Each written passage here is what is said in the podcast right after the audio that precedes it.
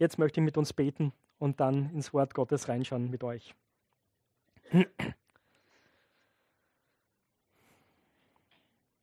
Jesus Christus, wir danken dir, dass wir jetzt hier zusammen sein können in deiner Gegenwart, dass du hier bist durch den Heiligen Geist. Danke, dass du uns zu uns reden möchtest. Danke, dass du uns beschenken möchtest. Und ich bete für uns alle, die wir hier sind, für die, die schon lang mit dir unterwegs sind, dass wir ganz neu von dir berührt werden. Dass du die Freude, die Begeisterung für dich und für das Evangelium neu in uns wächst. Und ich bete für die, die vielleicht am Anfang ihres Christseins sind, dass sie immer, dass sie Dinge dazulernen, dass, dass du sie und uns alle lehrst. Und dass das, was wir lernen, uns verändert. Und für die, die vielleicht hier sind als Zweifler, sich das einmal anzuschauen, die gar nicht, wissen, nicht sagen würden, hey, ich bin Christ, ich bete, dass du ihnen begegnest. Und dass das ihr Leben verändern wird. Für jetzt und für alle Ewigkeit. Und so danken wir dir jetzt und beten um deinen Reden, um deinen Segen. Amen. Wir haben schon gehört und ihr seht es auch, unsere Predigtreihe heißt Vier Geschenke, die nicht unter den Christbaum passen. Und unser heutiges Geschenk, das Geschenk, das wir heute auspacken wollen, ist eben das zweite. Wir haben ein bisschen geschummelt. Gell? Wir haben schon eine Woche vorher angefangen mit der Adventreihe, aber eben da der 24. gleichzeitig der vierte Advent ist, haben wir gedacht, na, wir starten vorher. Äh, aber das zweite Geschenk, das wir uns heute anschauen, ist Freiheit. Das erste war Gerechtigkeit und das Geschenk, das wir uns heute anschauen wollen, ist Freiheit. Jesus schenkt uns Freiheit. Und ich weiß nicht, wie es dir jetzt geht, wenn du das hörst. Ähm, oder auch deinen Freunden, wenn sie das hören würden, deinen Arbeitskollegen.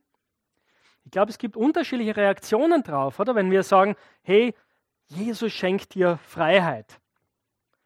Und ich möchte diese Reaktion mit euch vorher durchgehen, bevor wir den, in den Text reinschauen, wirklich. Eine mögliche Reaktion auf diese Aussage wäre Empörung. Dass man sagt, das ist ja Frechheit. Wie, was heißt Freiheit als Geschenk? Freiheit ist doch ein Grundrecht, bitte, oder? Ich weiß nicht, ob ihr mit den Öffis viel unterwegs seid. Wenn ihr unterwegs seid mit den Öffis und hin und wieder auf das Infoscreen schaut, wird es euch aufgefallen sein. Am 10. Dezember ist der Tag der Menschenrechte. Am 10. Dezember 1948 wurde die Allgemeine Erklärung der Menschenrechte ver veröffentlicht von der UNO vor 75 Jahren. Ja? Und Artikel 1 der Menschenrechte besagt, alle Menschen, jetzt kommt's, alle Menschen sind frei und gleich an Würde und Rechten geboren. Sie sind mit Vernunft und Gewissen begabt und sollen einander im Geiste der Brüderlichkeit begegnen. Artikel 3. Jeder hat das Recht auf Leben, Freiheit und Sicherheit der Person. Also Freiheit, sagt die, diese Erklärung, ist ein, ein Grundrecht, das jedem Menschen zusteht. Wieso reden Christen dann von Freiheit als Geschenk? Okay? Das ist vielleicht die erste mögliche Reaktion. Die zweite ist vielleicht zynisch. Es kann sein, dass du oder dass jemand, der, den du kennst, denkt, hey, super, ja, die Christen reden über Freiheit. Das Christentum ist alles andere als freiheitsbringend, oder? Es geht um Regeln, es geht um Gesetze. Und wenn du einfach in die Geschichte reinschaust, so viel Unterdrückung ist passiert im Namen des Christentums. Die ganzen Missbrauchsskandale, die in den letzten Jahren ans Licht gekommen sind. Das ist einfach furchtbar. Wie könnt ihr als Christen über Freiheit reden? Also, man muss nicht lange nachdenken, oder? Um zu sehen, wie, wie Religion die Freiheit einschränkt. Ich weiß nicht, wer von euch äh, den Film Frozen kennt, ich glaube, alle Eltern würden jetzt aufzeigen und auch Jüngere, genau. Äh, ich habe schon mit den, mit den Mädels da vorne gesprochen, in der ersten Reihe. Natürlich können die alle auch mitsingen und ich eine Zeit lang, ich bin schon ein bisschen eingerostet, aber ich konnte auch mitsingen. Ähm, aber die, die, die, der, eine der beiden Hauptcharaktere, also die, die Elsa, ja, also wenn ihr den Film ein bisschen kennt, wisst ihr, die Elsa ist die zentrale Figur eigentlich, sie ist die, die Eiskönigin. Äh, und in ihrem großen Lied, wo, wo diese Wandlung passiert, gell, äh, singt sie dann, in der deutschen Übersetzung heißt es so, was ich wohl alles machen kann. Die Kraft in mir treibt mich voran. Was hinter mir liegt, ist vorbei. Endlich frei. Und dann kommt, ich lass los. Okay. Ich singe nicht weiter. Ja. Auf Englisch, auf Englisch ist es sogar noch, noch pointierter. Yes, it's time to see what I can do, to test the limits and break through. No rules, no right, no wrong for me. I am free. Also wörtlich übersetzt, es ist Zeit, dass ich sehen, schaue, was ich tun kann. Die Grenzen auszutesten und durchzubrechen. Keine Regeln, kein richtig oder falsch für mich mehr. Ich bin frei. Und das ist das Credo unserer westlichen Gesellschaft, oder? Ich bin frei zu tun, was ich will, zu sein, was ich will. Niemand kann mir Grenzen setzen. Und natürlich, natürlich aus dieser Perspektive heraus erscheint der christliche Glaube einengend.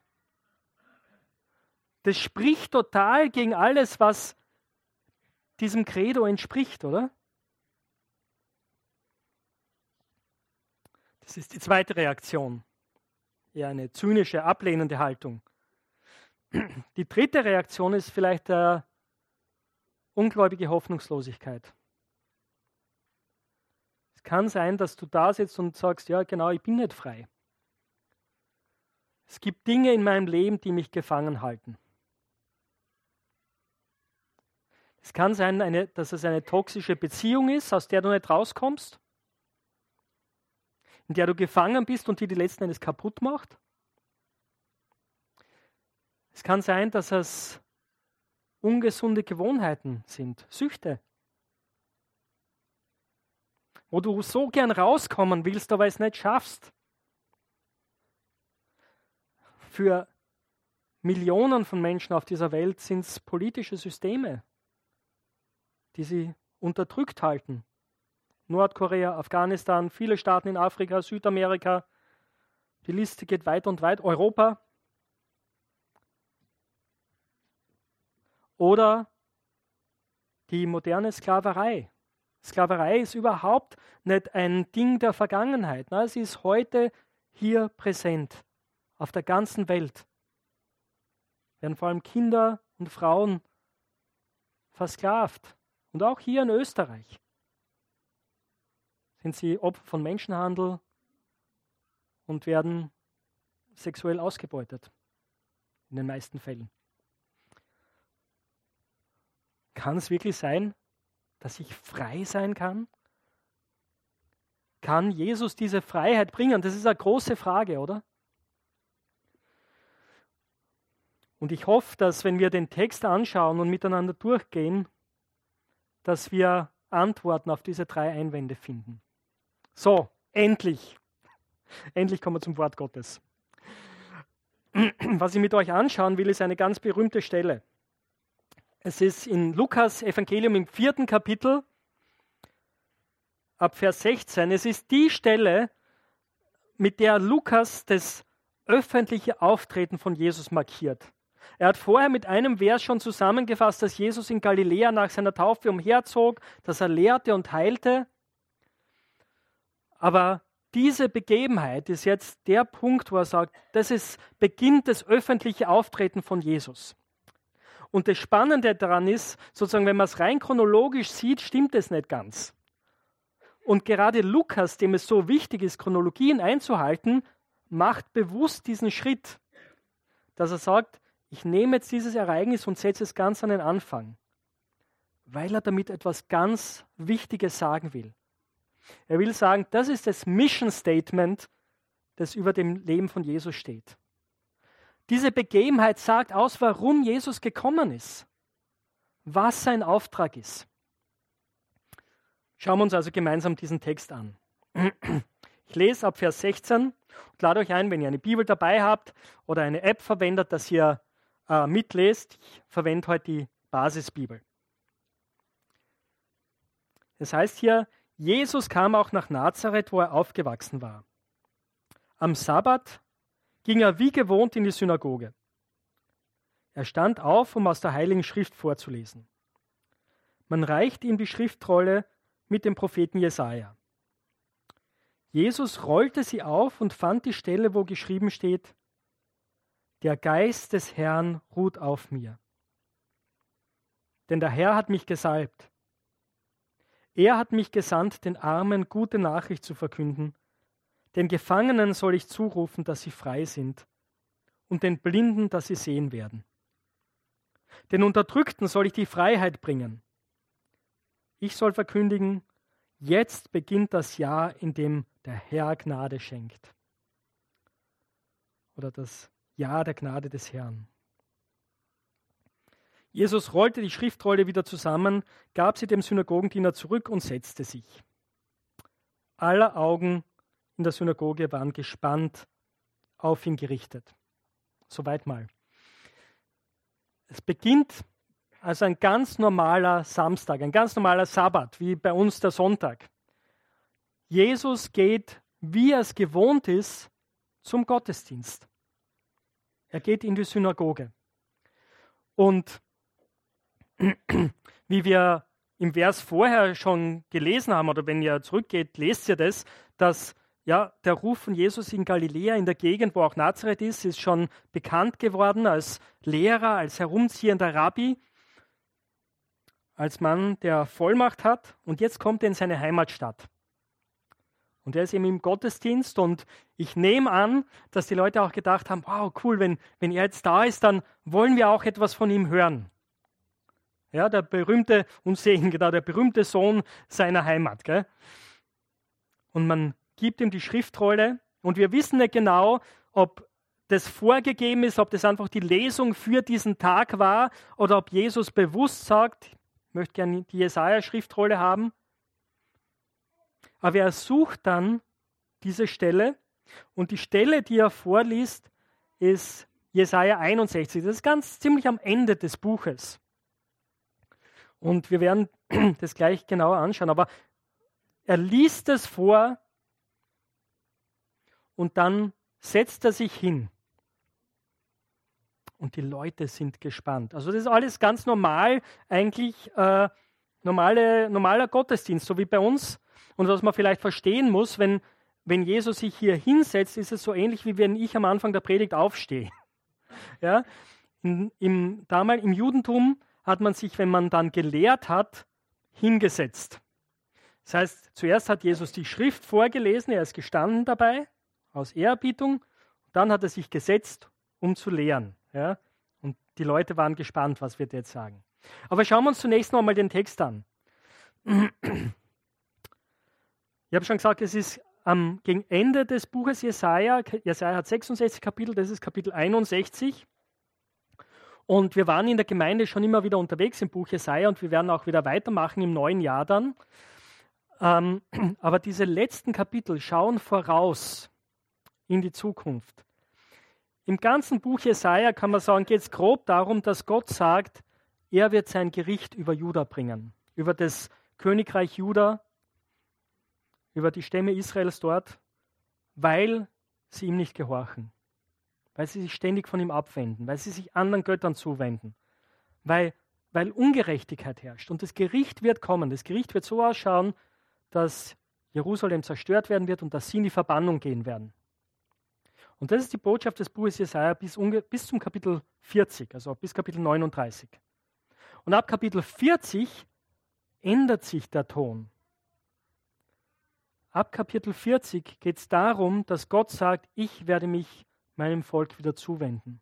Ich werde euch wiederherstellen. Und wir, wir lesen dann, dass er das tun wird durch, durch seinen Knecht, durch den Knecht Gottes. Und der ist in diesen Kapiteln dann beschrieben. Es gibt diese Gottesknechtlieder, das werden eigentlich, das werden die nächsten Predigen sein, die wir haben werden aus dem Propheten Jesaja. Und dann ab Kapitel 61 ungefähr ja, geht es um die endgültige Wiederherstellung. Was das, die Juden dann auch verstanden haben als das, das messianische Heilsreich, wo Gott durch seinen Messias wirkt, wo er alles wieder gut macht. Und das ist die Stelle oder eine dieser Stellen, die Jesus jetzt vorliest. Und eben, es wird durch eine Person passieren, die sagt, der Geist des Herrn ruht auf mir, denn der Herr hat mich gesalbt. Gott hat diese Person auserwählt, gesalbt, eingesetzt, um jetzt diese Dinge zu tun, die jetzt gleich kommen. Er hat mich gesandt, den Armen gute Nachricht zu verkünden. Und übrigens, wenn ihr die griechische Übersetzung des Alten Testaments lest, Septuaginta steht hier das Wort Evangelium.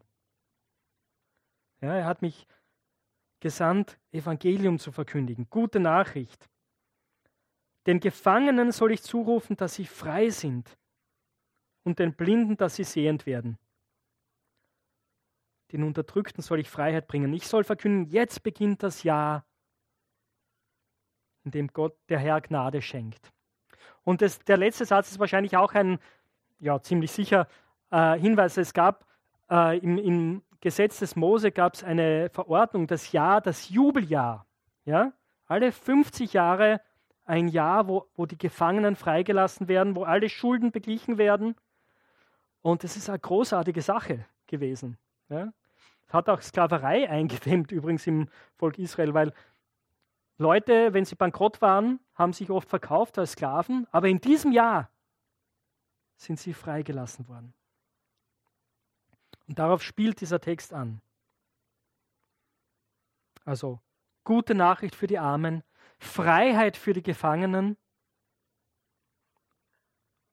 und für die Blinden, dass sie sehen werden. Wow, das klingt super, oder? Das klingt echt super. Und alle warten jetzt, okay, was wird Jesus über diesen Text sagen? Was wird er sagen? Lesen wir weiter.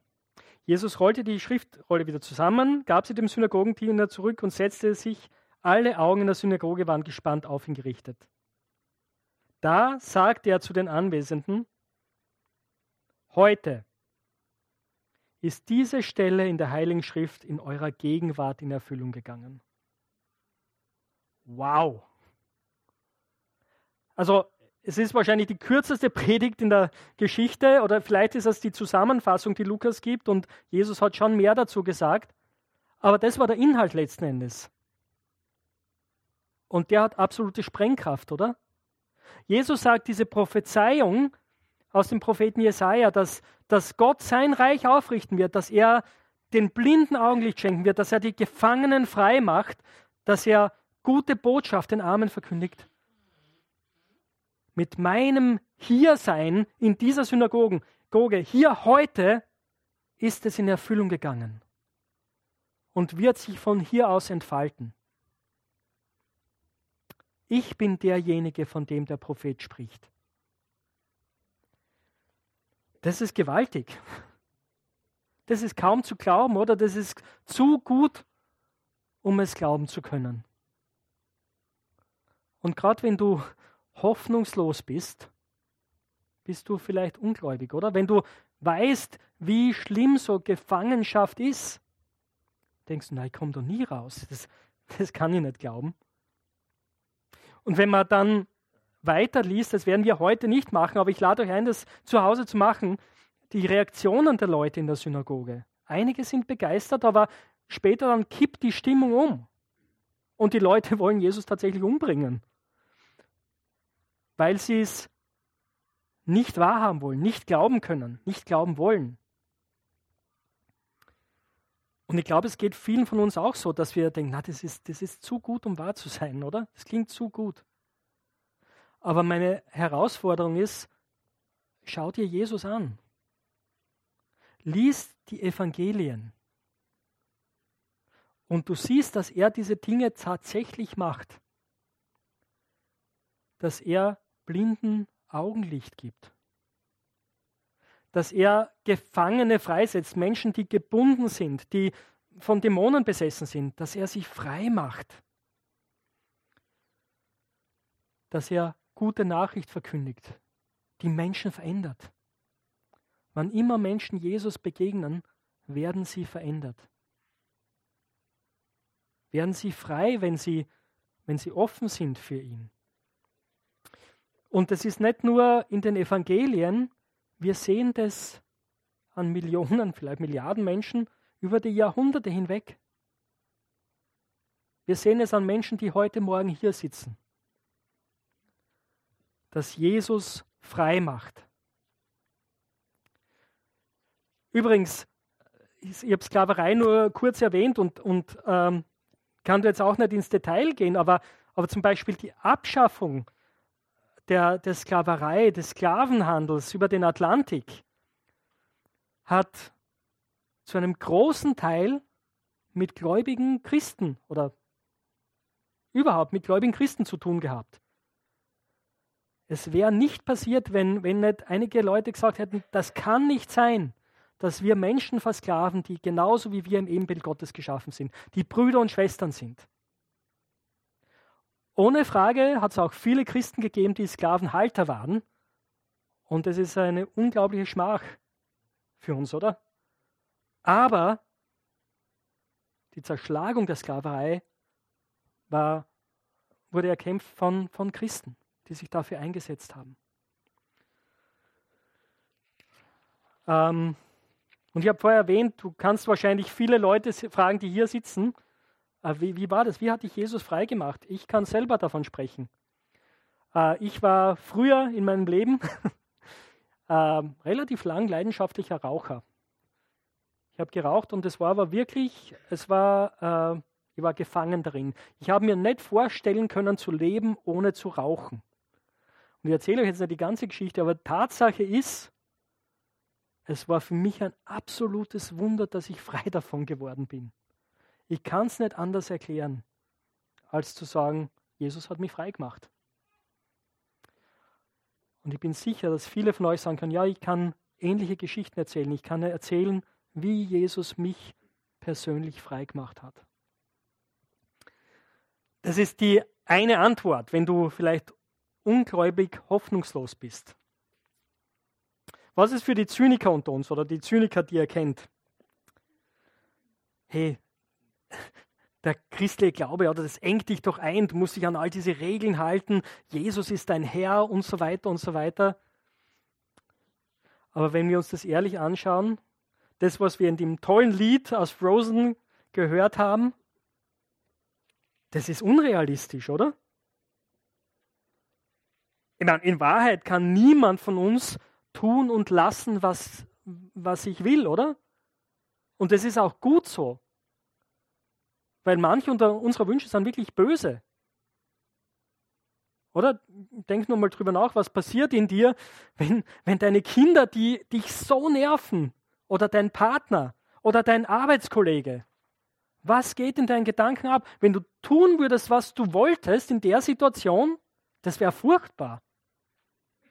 Na, es ist gut und wichtig, dass es Regeln, Regeln gibt. Und ich meine, andere, es gibt andere Regeln. Meine, kann man schon denken, ich möchte so gern fliegen und dann auf ein Hochhaus steigen und es ausprobieren. Es gibt Grenzen, oder? In unserem Leben. Und gleichzeitig ist es so, dass, dass viele der Dinge, wo wir denken, hey, ja, wenn ich nur das habe, das macht mich wirklich frei. Wenn ich nur dieses Ziel erreicht habe in meiner Karriere oder jene Beziehung oder mir das Auto leisten kann oder dieses Gadget leisten kann, das macht mich frei, das macht mich zufrieden. Erkennen wir, dass das überhaupt nicht stimmt. Sehr oft werden wir viel unfreier dadurch.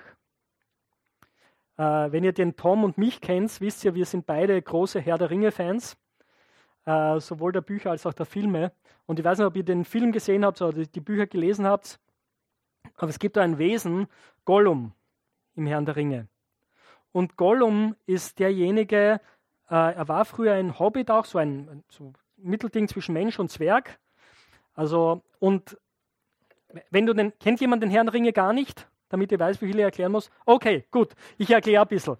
Es geht in dieser Geschichte darum, es gibt so eine, einen bösen Herrscher, der seine ganze Bosheit in einen Ring oder viel seiner Bosheit und seiner Kraft in einen Ring zaubert sozusagen. Er, er schafft diesen mächtigen Zauberring. Okay? Und dieser Ring geht verloren und ein Wesen findet den Ring.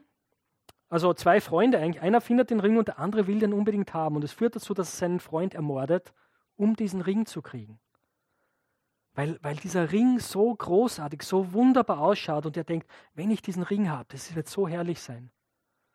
Aber der Ring ist böse und der Ring versklavt ihn und er wird immer weniger, er, er, er wird ein, ein, ein, ein furchtbares Wesen. Es zerstört ihn, es zerfrisst ihn von innen heraus.